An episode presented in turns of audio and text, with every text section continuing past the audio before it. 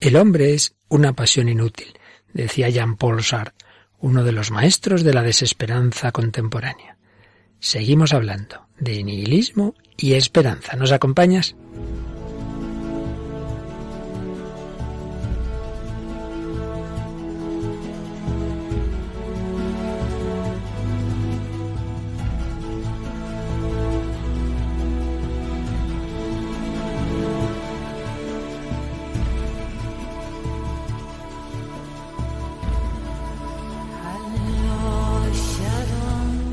El hombre de hoy y Dios, con el padre Luis Fernando de Prada.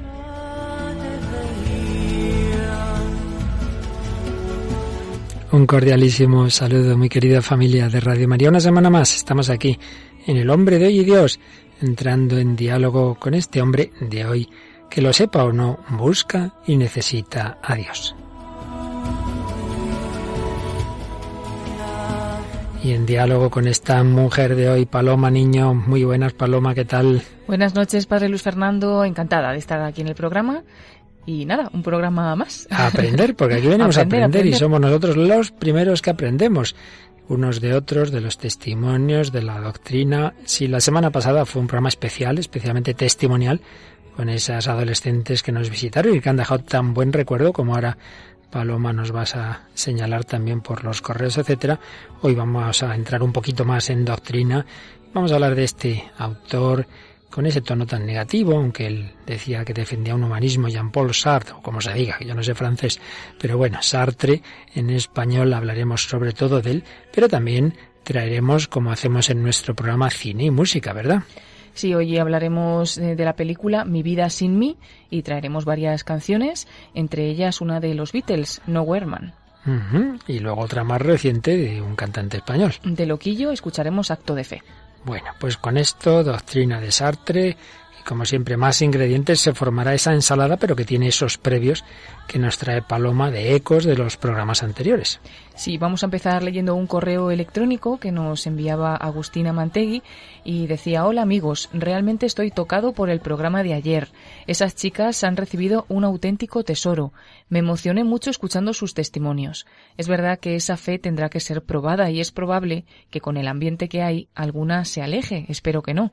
Pero lo que más me impresiona es la fidelidad de Dios que siempre estará esperando su vuelta, como fue en mi caso. Enhorabuena por el programa, la canción de Bon Jovi muy apropiada y también me tocó, ya que fue mi grupo favorito. Ahora soy menos rockero. Un fuerte abrazo. Muy interesante, claro que sí. Cuando vimos a chicas de esa edad, pues uno dice, en efecto, ahí, ojalá ojalá se mantengan en esa, en esa fe, en esas ilusiones, pero es verdad que no lo van a tener nada fácil, pero también es verdad que la gracia de Dios y la ayuda de la Iglesia lo pueden todo. El hombre de hoy, como es este eh, nuestro oyente que, que va evolucionando en su vida y que está en diálogo con nosotros con frecuencia. Muchas gracias a este comentario. ¿Y qué más traes, Paloma? Algunos comentarios sacados de Facebook. Os animamos a entrar en eh, la página El Hombre de Hoy y Dios y de ahí hemos rescatado, por ejemplo, el comentario de Rosa Carreras que nos dice Dios siga bendiciendo a todos los jóvenes y que la Virgen María los cubra con su manto. Bendiciones a estas jóvenes que ahora tienen otra misión, rezar por el resto de los jóvenes para que también sigan sus pasos. Otro, otro comentario también en ese sentido de Lisette Baltasar que decía, oremos por todos los jóvenes, qué lindas son. Y el de María Mercy, esta noche promete, hacía este comentario antes de escuchar el programa, como cada miércoles estaré una semana más atenta al programa tomando nota de toda la nueva información. El pasado miércoles me pareció precioso el testimonio de la chica, hace referencia al programa de hace 15 días. Fue muy duro, pero la realidad, la gran mayoría de las veces, supera la ficción, y menos mal que Dios y María son reales y siguen presentes obrando cada día en nuestras vidas, porque si fueran ficticios estaríamos perdidos. Un abrazo familia y que Dios os bendiga. Pues muchísimas gracias a los que ha seleccionado Paloma y a todos los demás, vuestros comentarios, vuestros ecos, vuestras oraciones. Pues aquí seguimos, buscando abrir nuestros, nuestros corazones y las mentes y corazones de todos a esa búsqueda de la verdad, de la belleza, del amor, de la felicidad, todo lo cual, lo sepamos o no, se llama Dios.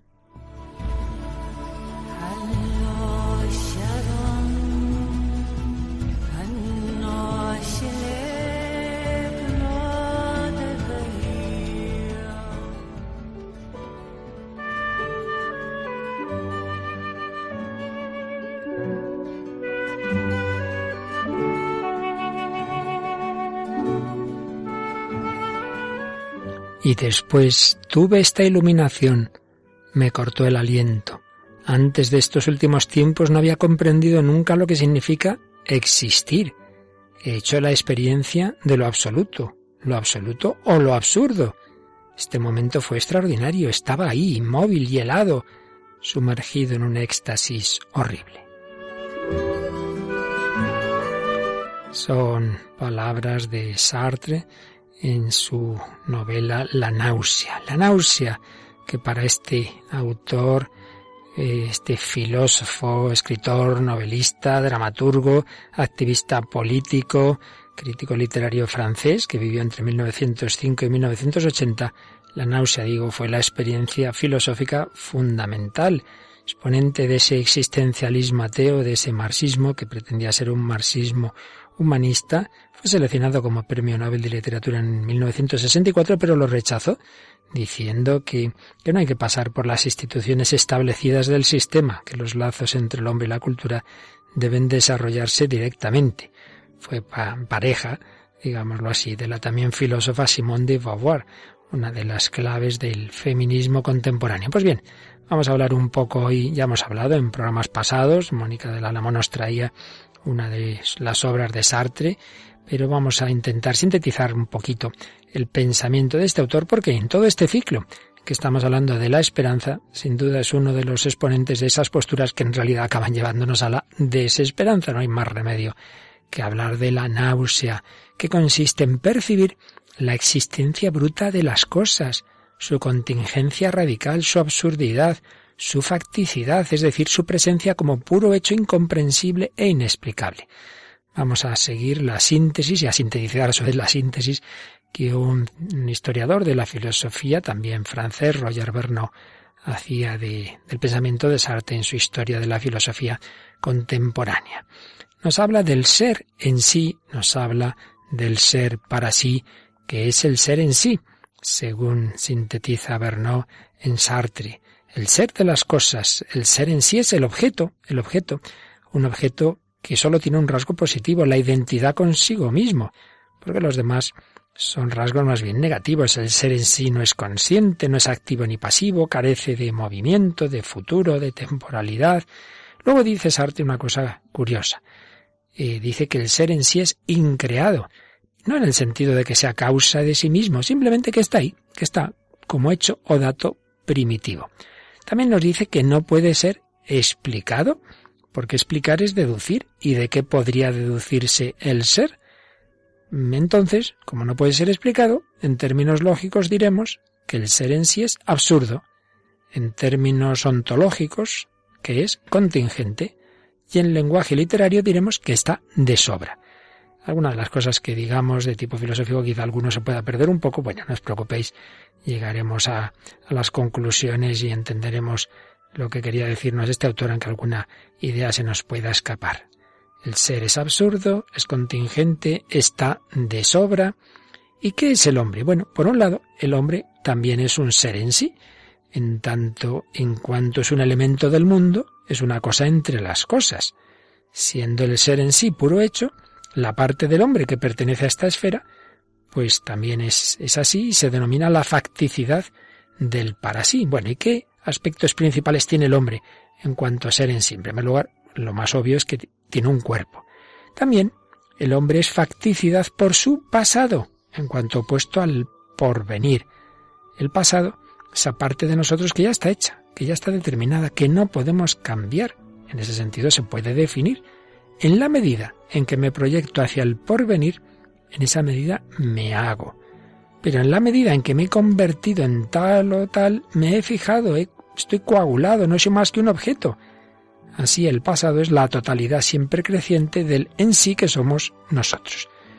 Por tanto, ese aspecto del pasado sería un elemento de que yo soy un objeto. El hombre es también cosa por su situación en cuanto opuesta a la libertad la misma libertad es un hecho, dice Sartre, estamos condenados a ser libres. No somos libres de no ser libres. Por otra parte, en razón de su cuerpo y de su pasado, el hombre se encuentra siempre en, una situación determinada que limita sus posibilidades de escoger. Muy cierto. La libertad consistirá, pues, en superar esta situación, pero no puede superarla sin partir de ella. Finalmente, y este es un punto muy importante para los existencialistas, el hombre entero queda reducido al estado de cosa por su muerte, que es el triunfo de la facticidad y el colmo de la absurdidad. Y tenemos una de esas frases literarias de Sartre, típicas suyas, es absurdo que hayamos nacido, es absurdo que muramos. La muerte transforma la vida en destino, reduce a nada todas las posibilidades de porvenir y así permite definir la esencia del hombre. La muerte es posible en todo momento de nuestra existencia y convierte esta en una prórroga continua. Pero no es, como pretende otro existencialista muy distinto, Heidegger, no es mi posibilidad más propia. Por el contrario, para Sartre, está fuera de mis posibilidades, ya que es la negación de las mismas. Bien, estos son los primeros rasgos de ese ser en sí de que nos habla Sartre. Enseguida continuamos con el ser para sí.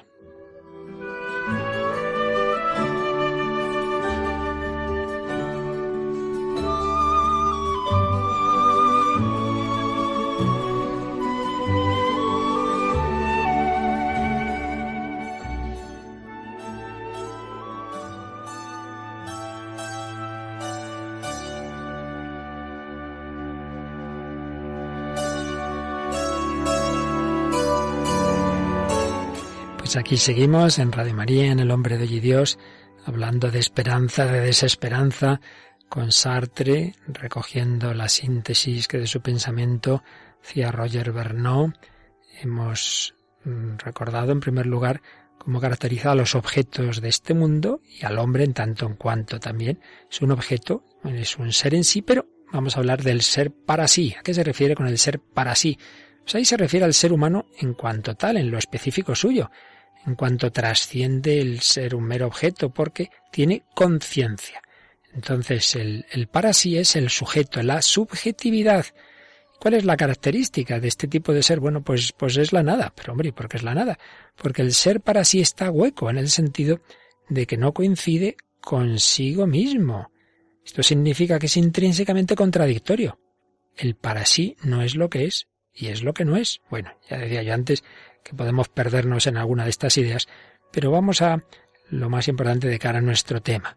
Un punto muy importante en el existencialismo sartriano es la desgracia de la conciencia. ¿Por qué?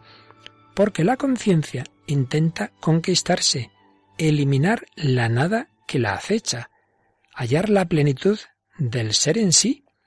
Se esfuerza en, convertirse en, en ser en sí para sí. Bueno, pero es que eso es ser Dios. El hombre intenta ser Dios. Tal es el proyecto fundamental que anima todas las actividades del hombre a hacerse Dios. Esto ya nos recuerda al Génesis, seréis como Dios, que le dice el demonio, simbolizar la serpiente a, a los primeros hombres. Pues esto, dice Sartre, el hombre intenta hacerse Dios, pero es imposible. Dice él que la idea de Dios es contradictoria. Un ser no puede a la vez ser en sí y para sí lleno y hueco, idéntico y no idéntico a sí mismo. Por consiguiente, el hombre está destinado a la desgracia y al fracaso. La realidad humana sufre en su ser. Es por naturaleza conciencia desgraciada, sin superación posible del estado de desgracia. Y ahí es donde viene esa otra expresión típica de Sartre. Toda empresa humana es vana, el hombre es una pasión inútil se agota en sus esfuerzos por engendrar un Dios imposible. Es pasión, lo intenta, lo desea, pero es una pasión inútil porque el hombre no va a convertirse en ese ser, en ese ser en sí y para sí que es Dios. De este modo, señala Bernard, Sartre desemboca en un pesimismo semejante al de Schopenhauer, con su voluntad absurda de vivir. Pero no por ello predica la renuncia total, el nirvana budista, por el contrario, va a caracterizar su doctrina como un humanismo, porque confiere al hombre la tarea de constituirse a sí mismo y de dar un sentido al mundo por su libertad. De acuerdo, no puedo ser Dios, pero ¿qué me queda? Una libertad que sí, tiene un pasado, que tiene unos límites, pero a pesar de todo, el hombre es profundamente libertad. Entonces, ¿qué le queda? La obligación de hacerse, con su libertad. Por su libertad el hombre es su propio fundamento. No es el fundamento de su ser, pues no es Dios. Está quejado de una contingencia irremediable, pero es el fundamento de su nada. Y aquí viene otro principio fundamental del existencialismo. La existencia precede a la esencia. ¿Qué quiere decir? Que no hemos recibido una naturaleza humana dada. No es que yo, como ya soy hombre y tengo estas características, solo puedo hacer esto y lo otro. No, no, no. Con tu libertad, con tu existencia, tú puedes crearte a ti mismo, crear tu naturaleza. Como veis, aquí hay algo muy actual que hoy está llegando a consecuencias como la ideología de género. Bueno, yo he recibido tal cuerpo, tal. No, no, yo hago con con mi ser lo que quiero. La existencia precede a la esencia, no hay una naturaleza humana. El hombre se hace, el hombre se escoge. Es verdad que tenemos un pasado, pero bueno, yo puedo con mi libertad hacer, hacer, y haciendo hacer sin no ser nada más que esto. Entonces, no nos escogemos en el vacío, sino obrando. Y además, como todo acto se refiere al mundo y tiende a transformarlo, el hombre se descubre en el mundo. La libertad es, por tanto, para Sartre una especie de absoluto. Dice que es total e infinita. Bueno, ese es el, ese es el intento. Luego, pues ya vemos que eso no es así, pero ese es el intento y esa es la tarea que Sartre da al hombre, que con su libertad, no condicionado, o al menos no determinado por su esencia, por su naturaleza, puede pues hacer lo que desee. Pero el hombre está en una situación determinada. Su cuerpo y su pasado parecen restringir su libertad. Bueno, pues lo que hay que hacer es superar toda situación, eh, ir hacia un porvenir indeterminado. La libertad va a constituir la situación. ¿En qué sentido? Pues porque no hay nada que la libertad no escoja libremente. Yo doy un sentido al mundo. Bien, están aquí a mi alrededor estas cosas, estos acontecimientos, es verdad, pero yo les puedo dar un sentido. Sí, esto puede tener buenas aplicaciones que hemos visto en otras ocasiones con Víctor Frankel, que en este sentido tiene su, su parte existencialista. Yo le doy un sentido a los hechos. Pero añade algo que ya no está en Frankel, y es que la libertad tampoco está limitada por valores preexistentes, por reglas que se le impondrían desde fuera, sino que es ella, es la libertad la que crea los valores, porque un valor en sí, dice arte, no existe, sino que yo mm, defino lo que considero un valor. Cada uno escoge sus sistemas de valores, su moral, su verdad, y lo que escoge es bueno para él, es absolutamente bueno para él.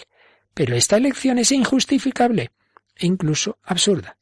Y desde luego el hombre tiene una responsabilidad aplastante, porque señala nuestro autor, él solo lleva el peso del mundo sin que nada ni nadie pueda aligerarlo. Por consiguiente, no hay que asombrarse fijaos, de que el sentimiento específico de la libertad sea la angustia.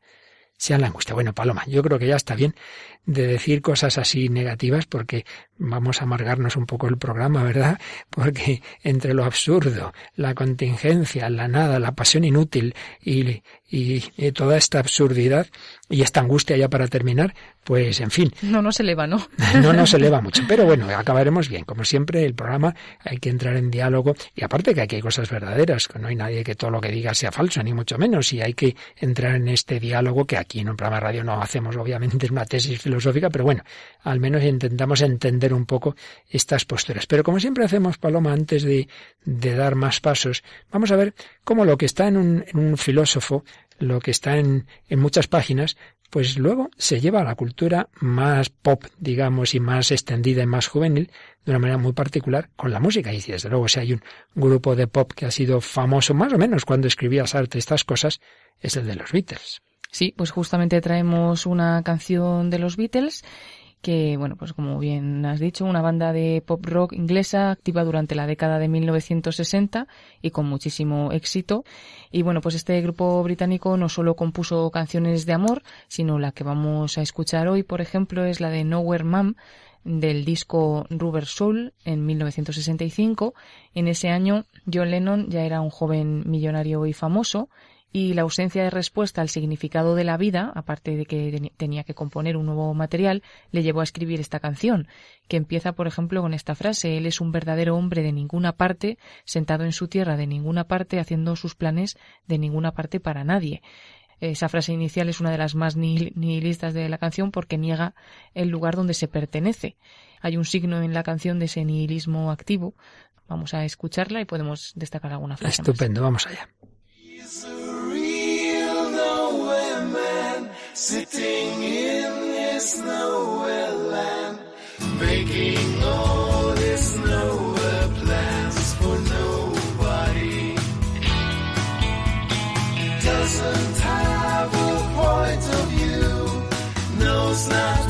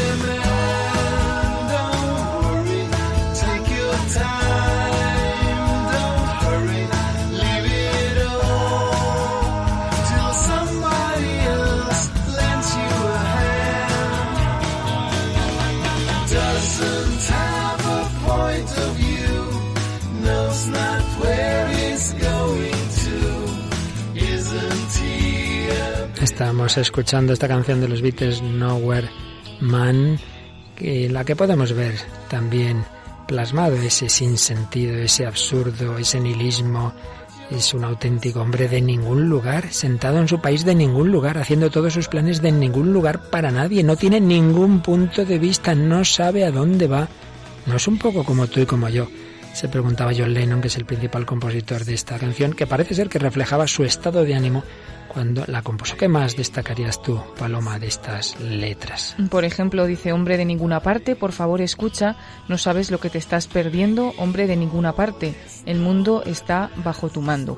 Por una parte, pues le dice como que el mundo está bajo tu mando, pero por otra parte es como que ninguna de las acciones que hagas tiene un sentido, dice algo así, haciendo todos sus planes de ninguna parte para nadie. O sea, es un poco contradictorio también. Hay, hay quien ve ahí, hay quien ve ahí el un poco lo que veíamos en Nietzsche, que por un lado no hay nada objetivo, no hay valores, no hay sentido, pero por otro lado bueno, pues yo voy aquí a mandar, ¿no? Entonces como el mundo a mis órdenes, ¿no? Pues ya que no hay valores objetivos, bueno, pues los voy a poner yo, ¿no?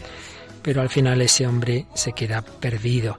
Imaginemos un perrito paloma, pues que está en su casa con su dueño y que un día se pierde. Ese perrito, pues mm, realmente lo pasa mal y es que el ser humano pues es necesita esa pertenencia. Venimos de alguien, somos de alguien y si no la vivimos así, estamos perdidos, arrojados a la existencia. De hecho, a pesar de que está diciendo eso de que el mundo está en tu mando y en tu mano y que nada tiene un sentido ni las acciones no son para nada, sí que hay un momento en la canción que dice, déjalo todo hasta que alguien te eche una mano. Mira, no me feo en esa frase. Déjalo todo hasta que alguien te eche una mano. Hay alguien que nos quiere echar una mano, Vamos a pedirle a ese alguien que ilumine a todos los que aún no lo han encontrado.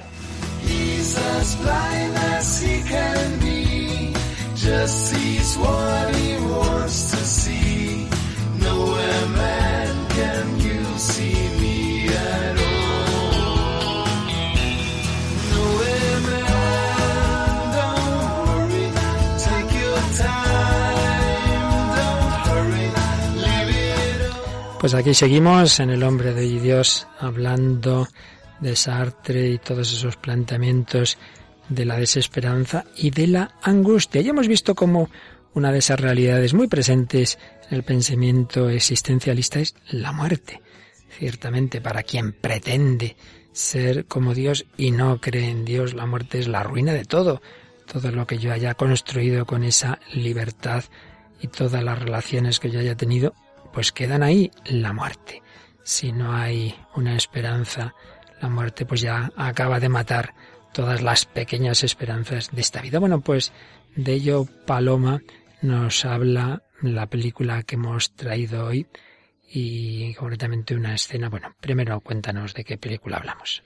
Es la película Mi vida sin mí del año 2003, una, una película hispano-canadiense dirigida por Isabel Coiset y el argumento es de la vida de una joven que descubre que, que, está enferma y entonces hace una lista de las cosas que tiene que hacer antes de morir para no dejar a su esposo y a sus hijas solos.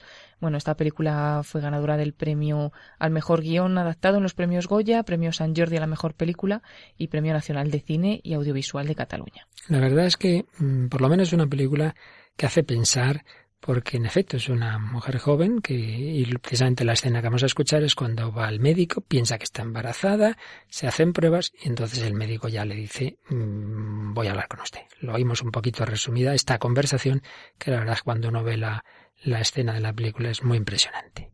Hemos repetido la eco tres veces y ¿está segura de que prefiere no avisar a su marido? Sí, prefiero no avisarle. Usted tiene un tumor en ambos ovarios. Ha alcanzado el estómago y empieza a extenderse al hígado. Vaya. Va muy rápido, ¿no? Anne, si usted tuviera 20 años más, el proceso tumoral sería mucho más lento e incluso podríamos operar, pero... Sus células son muy jóvenes, demasiado jóvenes, y me temo que... Me temo que no podemos hacer nada. ¿Cuánto? Dos meses, tal vez tres. Cuando se sentó a mi lado supe que era algo grave. No soy capaz de sentarme frente a alguien y decirle que va a morir. Nunca he tenido fuerzas para... En el hospital empieza a comentarse. Pues es esta escena impresionante de Mi vida sin mí. ¿Qué te ha parecido, Paloma? Muy impresionante, ¿no? Porque ya en principio parece que no, no tiene ninguna idea de que está mm. enferma y de repente se encuentra con la noticia y inmediatamente esa pregunta, ¿no? ¿Cuánto me queda? Dos meses, te enfrentas a que te quedan dos meses de, vida. Yo siempre que la veo recuerdo una cosa que, que me ocurrió en, más o menos en una semana. Eh, estaba yo en mi domicilio familiar y estaba puesta la televisión, era un domingo, y estaban como tantos domingos una carrera de motos. Y durante una de esas carreras llegó la noticia de que un accidente que había ocurrido en la carrera anterior, que había quedado muy mal herido uno de los corredores, que era japonés, pues llegó la noticia que había muerto. Entonces recuerdo que el, que el comentarista se quedó como tan, tan impactado que, que estuvo bastantes segundos sin, sin, sin decir nada. Ya sabes tú que los medios de comunicación no, no puedes dejar esos silencios, hay que decir algo. No podía, porque se quedó como bloqueado. Es decir, ¿qué, qué palabras se puede decir ante la muerte de un chico que me parece que entonces tenía 19 años, una cosa así, ¿no? Bueno, pues esa misma semana yo había conocido a un, a un jovencísimo padre de familia que a pesar de su juventud, unos 30 o 30 y pocos años, tenía ya como cuatro o cinco hijos. Él y su mujer del camino, misioneros en Extremo Oriente, pero se habían venido porque la mujer le habían encontrado un tumor y estaba embarazada. Y la mujer dijo que no quería eh, quimio hasta que naciera el hijo. Entonces, este, este padre de familia me, me decía, bueno, estamos rezando todos mucho, si Dios quiere se curará, y si no, a fin de cuentas estamos hechos para la vida eterna. Y yo pensé, madre mía, el locutor del otro día se queda sin palabras ante la noticia de la muerte de un joven y este padre de familia que se puede quedar viudo con cinco hijos me dice, evidentemente, rezamos para que mi mujer se salve, pero si no, yo, mi vida tiene sentido y la de mi mujer tiene sentido porque estamos hechos para la vida eterna. Impresionante, la verdad. Para nosotros es impresionante, pero me imagino que para los que no tengan fe, pues debe ser como, o decir, o está loco, o yo quiero ser como él, ¿no? Porque realmente tiene una esperanza muy clara en que la vida eterna es lo más importante y ella irá primero, pero luego pues nos reuniremos todos allí, ¿no? Así es, precisamente he leído que esta compañera sentimental de Sartre le sobrevivió cinco años y, y escribió bueno, la muerte nos ha separado y mi muerte no nos volverá a unir porque no tenían fe en la vida eterna, ¿no? Pues realmente es triste. Pero tú nos traes hoy, como tantas otras veces, algún testimonio de alguien que tuvo fe, que no tuvo fe, pero que al final eh, se encontró al Señor, volvió a casa, como hablamos en, en nuestras campañas en Radio María. ¿De quién, de quién nos hablas hoy? Pues hablamos del poeta alemán Hugo Ball, que bueno, pues pasó del dadaísmo, que ahora contaremos un poco lo que es, al cristianismo. Y bueno, pues eh, la Primera Guerra Mundial desencadenó a velocidad galopante algunas dinámicas intelectuales y artísticas que marcaron un antes y un después, no solo la más conocida, el surrealismo, sino también otras, entre ellas destaca el dadaísmo que bueno, tuvo un recorrido más somero, pero no menos impactante. Es un movimiento basado en la confusión y en la irracionalidad, pues todo empezó el 5 de febrero de 1916, hace 100 años. Eh, ese día se reunieron en el cabaret Voltaire de Zurich artistas de varias nacionalidades que empezaron a cantar en alemán y en francés, al tiempo que sonaba música rusa, música negra y se exponían obras de arte. Nadie entendía nada, pero precisamente de eso se trataba. Hmm. El dadaísmo era un desafío a todas las convenciones y sin ningún tipo de hilo conductor ni de lógica. Quien lo impulsaba, pues era nuestro protagonista del testimonio de hoy, Hugo Val, que bueno, pues si contamos un poquito su infancia, eh, alemán, nacido en 1886 en el seno de una familia católica de clase media, que tuvo unas primeras relaciones con su madre difíciles, era una mujer devota y también muy severa, pero bueno, él al principio sí que profesó su fe durante su infancia y primera juventud, y esta primera juventud transcurrió en Múnich, también en Heidelberg, ciudades en las que estudió sociología y filosofía y empezó su proceso de alejamiento de Dios, eh, más o menos cuando tenía 24 años, pues ya no, no tenía fe, y marchó a Berlín. En esta capital del imperio conoció al dramaturgo Max Reinhardt y le introdujo en los ambientes artísticos pues de, de esta urbe de Berlín que ya empezaba a despuntar no solo en lo intelectual, sino también en la promoción de ideologías como el marxismo o el anarquismo. De estas ideologías bebió Val. En ese momento, pues, la guerra estalló en Bélgica en 1914 y él, sin embargo, intensificó en ese momento su pacifismo. Llegó a decir que la guerra se basa en un error evidente y que los hombres han sido confundidos con máquinas. Dos años después eh, fue movilizado y desertó. En 1918, pues junto con otros eh, dos amigos que, que, fueron sus cómplices desde primera hora, pues consideraron que había llegado el momento de dar un poco contenido doctrinal a esa iniciativa que estaban teniendo y publicaron el Manifiesto Dadaísta, de cuya lectura se desprende una oda al relativismo y al nihilismo. Sin embargo, eh, empezaron a intensificarse en él unas dudas que ya tenía desde hacía algún tiempo respecto de, de este engendro suyo, ¿no?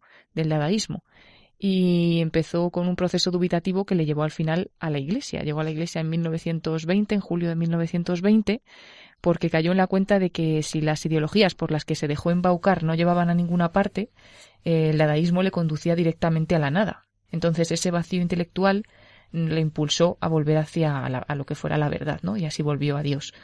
Eh, algunos autores han detectado que él tenía sedimentos católicos siempre, incluso en los momentos más álgidos de su etapa dadaísta, y que Dios pues al final nunca desapareció de su mente, y ya una vez alejado del ruido, acercado a la iglesia, eh, se retiró al Ticino, a la Suiza italiana, y allí en 1923 escribió Cristianismo bizantino, una obra que analizaba la forja del pensamiento cristiano a través de figuras de grandes santos, Escribió otro libro más el año anterior a su unión definitiva con Dios, en el que demuestra la ruptura protestante de Lutero, que esa ruptura provocó el inicio de la decadencia de la civilización. Y bueno, al final Boll, ya totalmente en la iglesia y abrazando la fe católica, murió de cáncer el 14 de septiembre de 1927 cuando tenía 41 años. Así que este hombre también afrontó la muerte ya con fe, ya con esperanza un interesante itinerario y muy interesante, pues de nuevo, cómo el arte refleja, en este caso, el relativismo, el nihilismo en esos planteamientos. Pero, de nuevo, vamos a ir a la música y vamos a dar un salto, vamos a acercarnos ya. Hemos dejado a los Beatles hace ya bastantes años y tenemos a un cantante contemporáneo donde, una vez más, vemos cómo el hombre necesita de la fe, de la esperanza, quizá pues no sea la fe cristiana, pero por lo menos ese deseo de apoyarme en algo, en alguien, porque no podemos vivir de la nada. Eso está claro, no podemos estar en la angustia, no podemos estar en la náusea. Bueno, por ello traemos, Paloma, una canción cuyo título ya sorprende.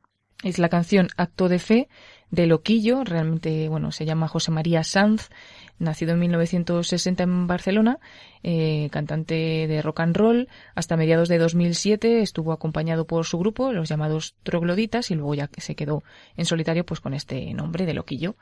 Y escuchamos hoy esta canción de Acto de Fe. Que no parece muy loca, sino que muy interesante. Vamos a escucharla.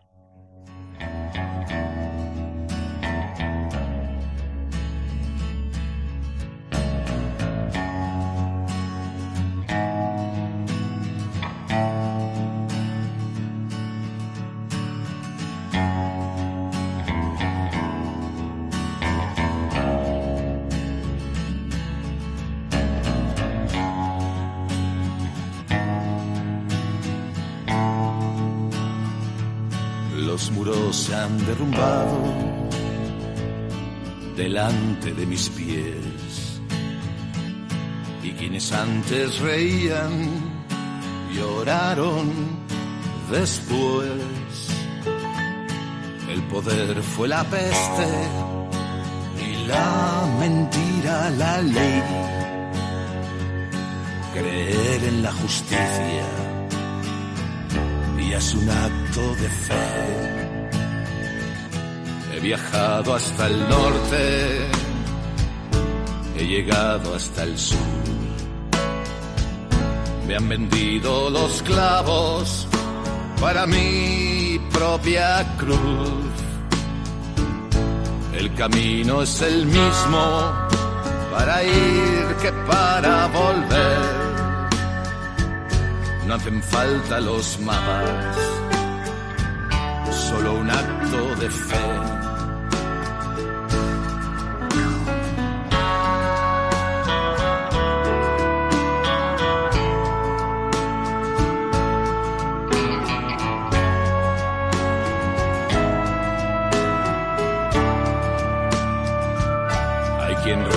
Por Judas y hay quien reza por Caín, quien construye las guerras y quien diseña el fin. Han caído las torres más altas y sé que decir libertad y es un acto de fe pasado dos años, he aprendido a perder. Me hacen daño los golpes, ya no soy como ayer. Mi canción es más fuerte, pero es más vieja también. Una canción peregrina que hace un acto de fe el futuro está en brumas, el presente no se ve. La historia es como el hielo que nos hace caer. Solo el amor nos salva y lo hace una y otra vez.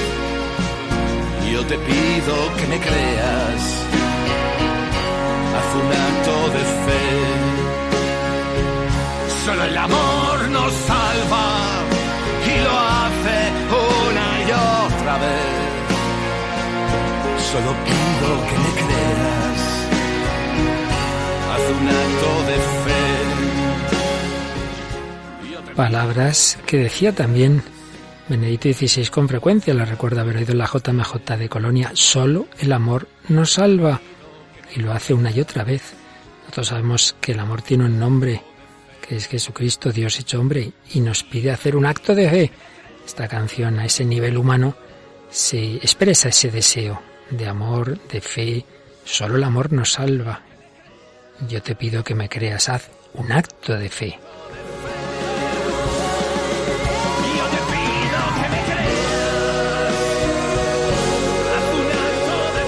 Canción de este cantante español loquillo. No, no podemos vivir de la nada, necesitamos esos apoyos y sin embargo nos decía Sartre que esa libertad indeterminada, esa libertad sin nada objetivo, claro, nos lleva a ese sentimiento de la angustia, que decía que es una estructura permanente del ser humano y que cuando el hombre eh, eh, imagina cosas, mitos tranquilizadores, lo que llama el espíritu de seriedad. Dice, esos son personas, dice, son cochinos, es son personas que pretenden que existen valores absolutos, reglas objetivas de conducta, derechos y deberes definidos por la naturaleza humana. Y todo esto es una manera de disimular que cada individuo, según él, crea libremente los valores a los que da un carácter absoluto. Pero en cambio, el héroe sartriano, como ya nos mostraba el día pasado Mónica del Álamo trayéndonos esa novela de, del diablo y el buen Dios, es un héroe que conoce y acepta su condición de hombre y que pues simplemente él es auténtico, él hace lo que cree que tiene que hacer, pero mm, aparece en, en estas obras de Sartre estas expresiones surjo solo y en la angustia ante el proyecto único y primero que constituye mi ser. Todas las barreras, todas las seguridades se derrumban, anonadadas por la conciencia de mi libertad. No puedo ni podré acudir a ningún valor contra el hecho de que soy yo quien sostiene a los valores en el ser. Nada puede asegurarme contra mí mismo. Separado del mundo y de mi esencia por esta nada que yo soy, tengo que realizar el sentido del mundo y de mi esencia. Lo decido yo solo, injustificablemente y sin excusa. Surjo yo solo, frente a este acto de fe en un amor que nos salva, que nos hablaba la canción que acabamos de escuchar, aparece esta soledad terrible en Sartre. Y para añadir un punto importante a esta pequeña y sencilla síntesis que hacemos de la síntesis que a su vez hacía Roger Bernot del pensamiento de Sartre, está precisamente el tema del otro, de los demás, de la pluralidad de las conciencias. Ahí está el otro. No existe esa experiencia inmediata e indudable que nos revele la existencia del otro, como el famoso cogito ergo sum de, Descartes nos revela nuestra propia existencia, sí, pero para Sartre la experiencia del otro es ante todo la vergüenza de ser contemplado. ¿Por qué? Porque dice la vergüenza es una experiencia vivida, siento vergüenza de mí, de lo que soy, pero ante todo es eh, que siento vergüenza porque hay un observador que me, está, que me está mirando. Siento vergüenza de mí ante alguien. El sentimiento de vergüenza me revela la presencia del otro que me está mirando. Tengo la impresión de ser mirado. Entonces, para él, el ser mirado es ser transformado en objeto. El otro es un sujeto que a mí me transforma en objeto. Quedo fijado, quedo reducido al estado de ser en sí de cosa, pues no puedo nada frente a la libertad de ese que me mira. No puedo nada frente a esa mirada. Estoy reducido a esclavitud. Entonces le parece que esto es una estructura permanente de mi ser, mi ser para otro. Y con esto llegamos al fundamento de la vergüenza. La vergüenza pura, según Sartre, no es el sentimiento de ser este o aquel objeto reprensible, sino simplemente la vergüenza de ser un objeto, de reconocerme en este objeto degradado, dependiente y fijo que soy yo. La vergüenza es el sentimiento de caída original, no de haber cometido esta o aquella falta, este o aquel error, sino simplemente del hecho de haber caído en el mundo, de que yo estoy en este mundo y que soy mirado por otro. Entonces la presencia del otro trastorna no solo mi existencia, sino también mi universo. ¿Por qué? Porque el otro me roba mi mundo, porque lo mira, porque lo organiza alrededor de él, porque le confiere el sentido que su libertad escoge. Bueno, con todos estos planteamientos se entiende otra famosa frase que sintetiza el pensamiento de Sartre. El infierno son los otros. Son los otros, porque no se ve con ellos esta una relación de amistad como, como veía y, nos proponía como gran ideal Aristóteles y luego todo el pensamiento cristiano. No, no, no, no. Se ve esta relación dialéctica. Hay una lucha. Si yo le devuelvo la mirada al otro, surge una lucha, un conflicto entre nuestras dos libertades. Ya Hegel decía, cada conciencia busca la muerte de la otra. Bueno, pues este también para Sartre la relación fundamental que existe entre las conciencias. Aquí está la mía, ahí está la tuya. Bueno, ¿qué podemos hacer? Pues dos actitudes principales. Una, yo voy a intentar reducir al otro al estado de objeto, para afirmarme yo como libertad. O al revés, voy a dejarme eh, convertir en objeto por el otro, voy a convertirme libremente en cosa delante del otro. En cualquier caso hay una relación dialéctica. Cada una lleva en sí misma el germen de su destrucción. No hay síntesis posible. Por eso el hombre dice oscila de una a otra. Bueno, yendo a un terreno más existencial, más que podamos entender más claramente.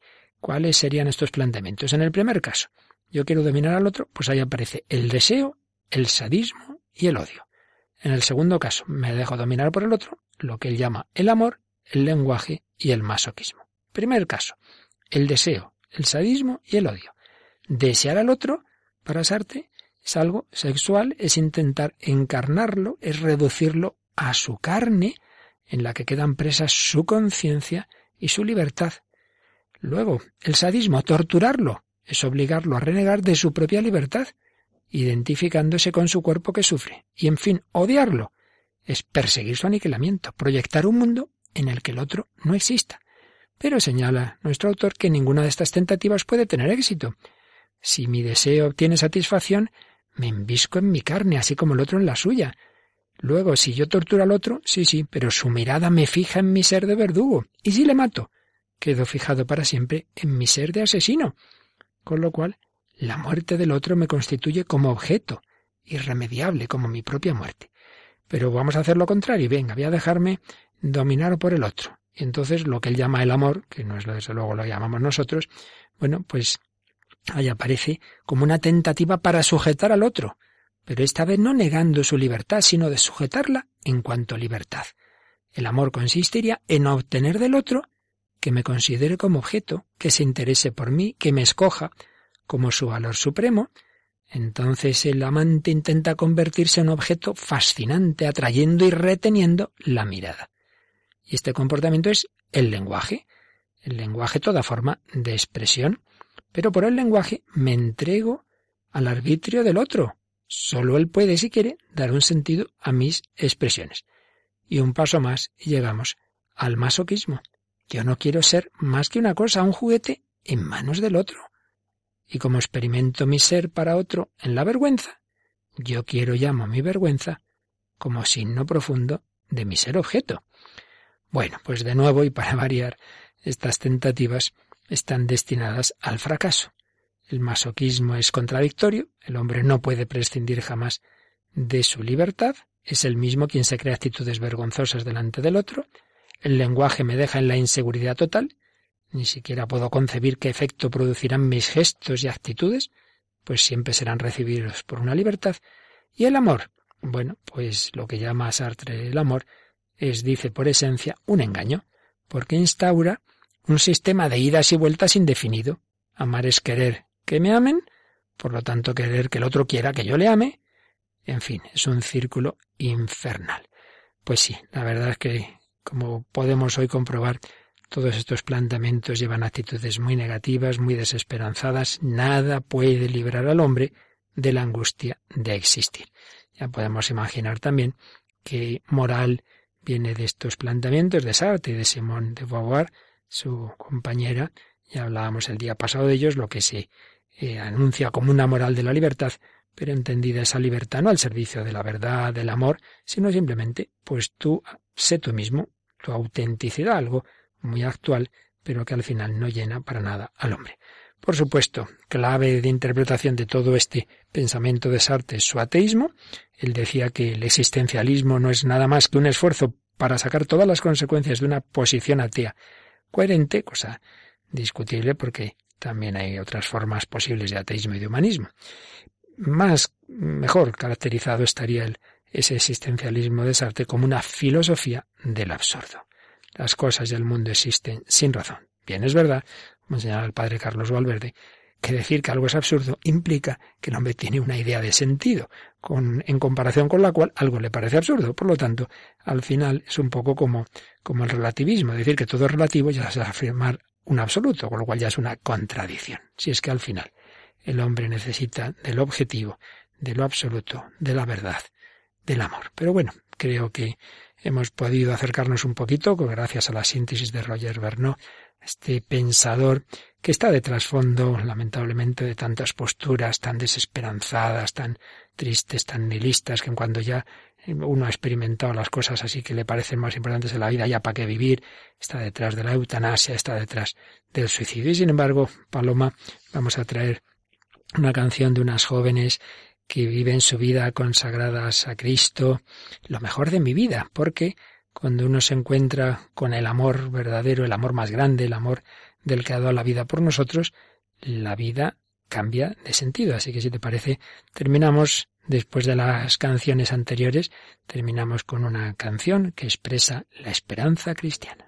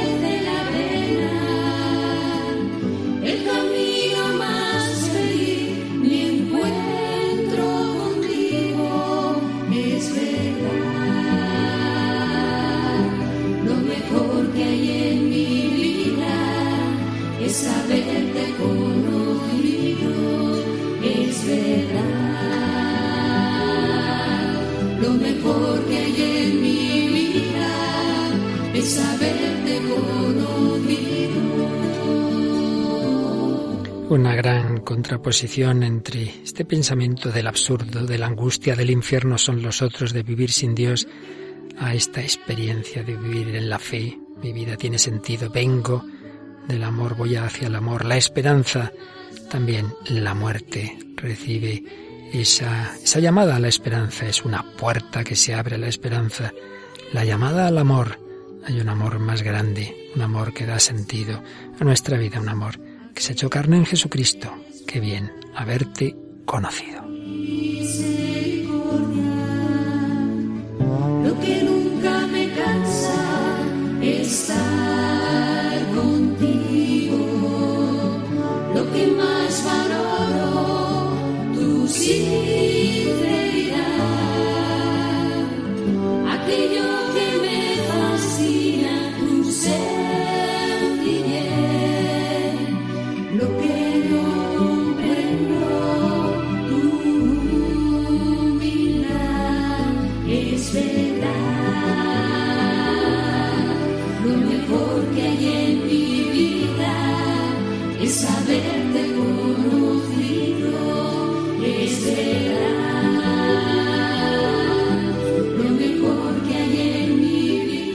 Somos ese nowhere man, ese hombre no se sabe de dónde, somos de Cristo que da sentido a nuestras vidas.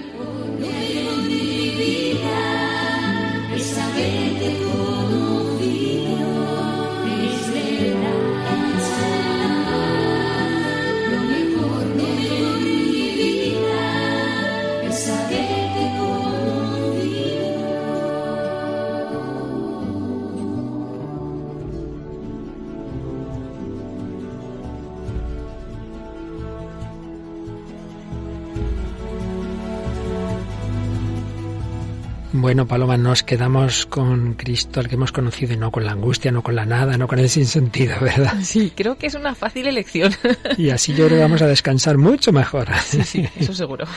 Pues pidamos al Señor que todos los que no le han conocido a Él, pues lo conozcan, que se abran en su corazón y para ello, Paloma, Seguimos en nuestra campaña de Vuelve a casa, como lo conoció esta mujer prostituta María de Nápoles y bueno, los testimonios que, que, estamos contando en la radio, ¿verdad? Sí, y que también los pueden consultar nuestros oyentes en la página web que se ha creado para esta campaña www.vuelveacasa.es, pues además de toda la explicación de lo que es esta campaña, en la que Radio María pues intenta, aunque siempre lo hace, ¿no?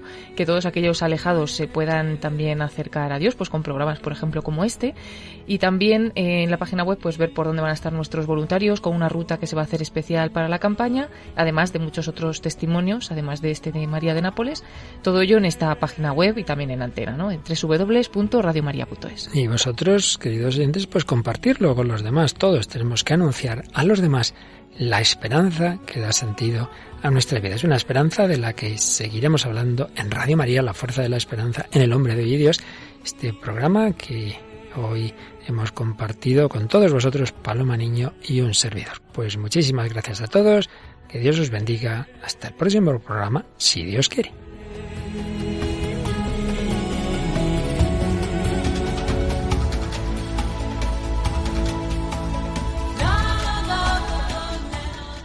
Así concluye El hombre de hoy y Dios, un programa dirigido en Radio María por el Padre Luis Fernando de Prada.